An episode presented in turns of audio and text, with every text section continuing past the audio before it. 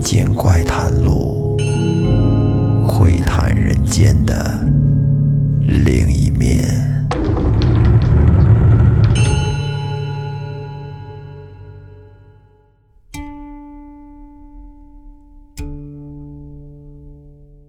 欢迎收听《民间怪谈录》，我是老岳。咱们今天要说的这个故事呢，是根据清朝纪晓岚《阅微草堂笔记》之中的一篇《造丁机》改编而来的。咱们一块儿来听听纪晓岚笔下的怪谈故事是什么样的。这个故事的地点是发生在河北省沧州市。沧州市是纪晓岚的故乡，纪晓岚是沧州县县人。哎。这么一说巧了，我的故乡也是沧州市，我是沧州黄骅人。在沧州有一个老太太，姓李，李老太太，季先生管她叫李奶奶。她有个儿子叫柱，这肯定是个小名，咱也不知道他是叫张柱啊，还是李柱啊，还是王柱啊，啊，不知道他爸爸姓什么，但是这个不重要。柱过去经常是赶着牛马到海边的草滩上去放牧，在那儿他就耳闻目睹了很多的新鲜事儿。季先生听李奶奶说，柱之前给他讲过这么一段故事，说是在海边住着一些煮盐的人，人们管这些煮盐的人叫灶丁。因为沧州它属于一个沿海城市，挨着渤海，在渤海边自古呢就是产盐的地方。这里边有一个灶丁，是个将近三十来岁的一个小伙子，长得很结实，身体魁梧，身上都是腱子肉。哎，但是至今单身。他是自己一个人住在海边的两间小石头房子里。这日子过得呀，挺清贫，也挺寂寞。有一天晚上，灶丁吃完了饭，也没什么事儿干呢，不像现在咱们拿着手机啊刷刷屏、看看朋友圈，那会儿都没有。吃完了饭，那只能干待着，闲着有点无聊，那怎么办呢？睡觉吧，睡觉是个打发时间的好办法。于是他就铺床叠被。钻了被窝，他跟被窝里躺着，这迷迷糊糊的，刚要睡着，忽然就听见这屋里边有动静。那个声音呢，就是那种稀稀疏疏的那种响声。这会儿吧，瞧外边，天上是一轮明月当空照，这月光很足，很亮堂，照在这屋里边就跟着了灯似的。然后灶丁就仔细看这屋里，瞅了一圈，也不见人影啊，没东西。他就以为可能是小虫子呀、小老鼠之类的弄出来的一些响声，便也没在意，接着睡吧。可是这不大功夫，他就听见窗户外边人声嘈杂，并且由远而近，听这声音啊。很快就到了房子跟前儿，这会儿只听见外边有人跟那儿连声的叫喊，说：“我瞅见了，窜这屋里去了。”灶丁一听，哟，什么情况？这是窜哪儿去了？我这屋怎么了？怎么围这么多人呢？正在他疑惑之际，就听到那些人已经走到了窗户根底下，在外边敲着窗子问：“哎，我说。”你是不是在这屋里？灶丁心想：这不废话吗？这是我家，我不在这屋，谁能在这屋？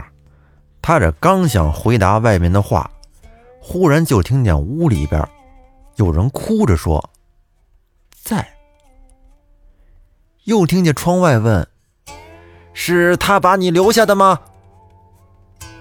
屋里哭着说：“是。”外边又问。你是和他同床呢，还是睡在别的地方呢？这屋里只听哭了好半天，才回答说：“不同床，谁肯留下我呢？”这窗外的人呐，就听见跺着脚、气急败坏地说：“哎，坏了，坏了！”就在这会儿，忽然又听见一个妇人大声地笑着说：“你瞧我说什么了？我琢磨着他跑出来投奔人，人家肯定不会放过他嘛。你还说不可能呢？现在怎么样？你还有脸面再把他领回去吗？”说完这句话之后，灶丁就听不见外面再有人说话了，只听见了有一些来回踱步的声音。过了一会儿，这妇人又大声的笑着说：“嘿嘿嘿，就这么一点小事儿，你都不能决断，你算个什么东西？”并且敲着窗子对灶丁说。我家逃出来个使唤丫头，投奔到了你家。既然是被你留下同住，那就没有再领回去的道理了。不过你也别害怕，是这丫头自己同意，又不是你威胁引诱。老头子也没有理由把你当仇人对待。即使老头子他恨你，有我在，他也不能把你怎么样。你们就放心睡吧，我们走了。这会儿再听外边，就完全没动静了。这灶丁用舌头舔了舔手指头，哎，把手指头舔湿，然后往那窗户纸上抠了一下，抠出一个小洞。他顺着这个洞往外一看，只见外面静悄悄的，连个人影都没有。赵丁心想：“这帮人走的还挺快，这一转眼就不见了。”然后他便回过头来，但是这一回头可不要紧，就看见在自己的床上躺着一个非常漂亮的女子。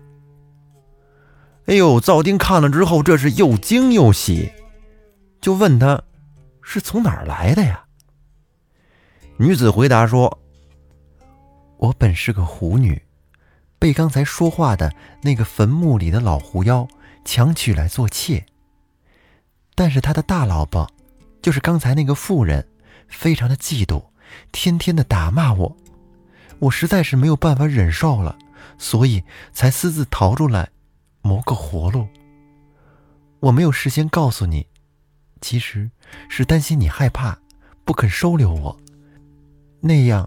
我就会被他们捉回去，所以我才悄悄地蹲在床脚边，等他们追到这里，才冒着一丝的危险，假称我已失身和你同床，希望他们可以侥幸放过我。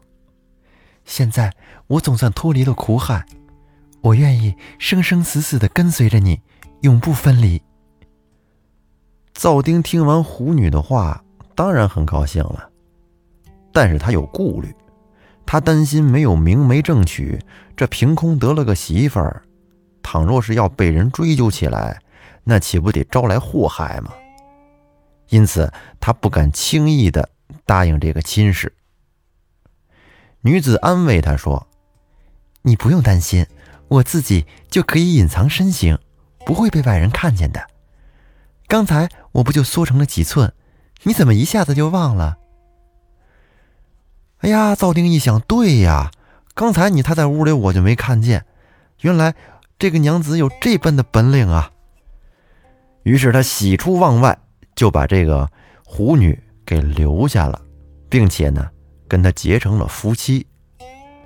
结婚之后，这个女子非常的守妇道，亲自操持家务，一天到晚是勤勤恳恳，和普通的贫农女子没有什么不同。灶丁从此就过上了快乐的日子。咱们最开始说的那个柱，就是李奶奶的儿子，他跟灶丁呢是属于外表兄弟，所以对这件事儿知道的非常详细。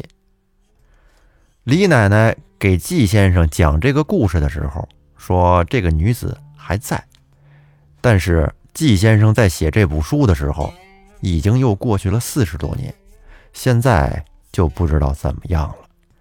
咱们看这个故事，他写的是狐仙世界竟然也有着妻妾之别，大老婆竟然还会吃醋，这是不是那个时代社会的一个真实写照呢？而那位不幸的狐女又幸运地得到了一个好男儿啊，避风港，这是不是一种美好的期待呢？因为在世间还有更多的不幸的女子。好啦，咱们今天的节目就到这儿，感谢您的收听，我们下期再见。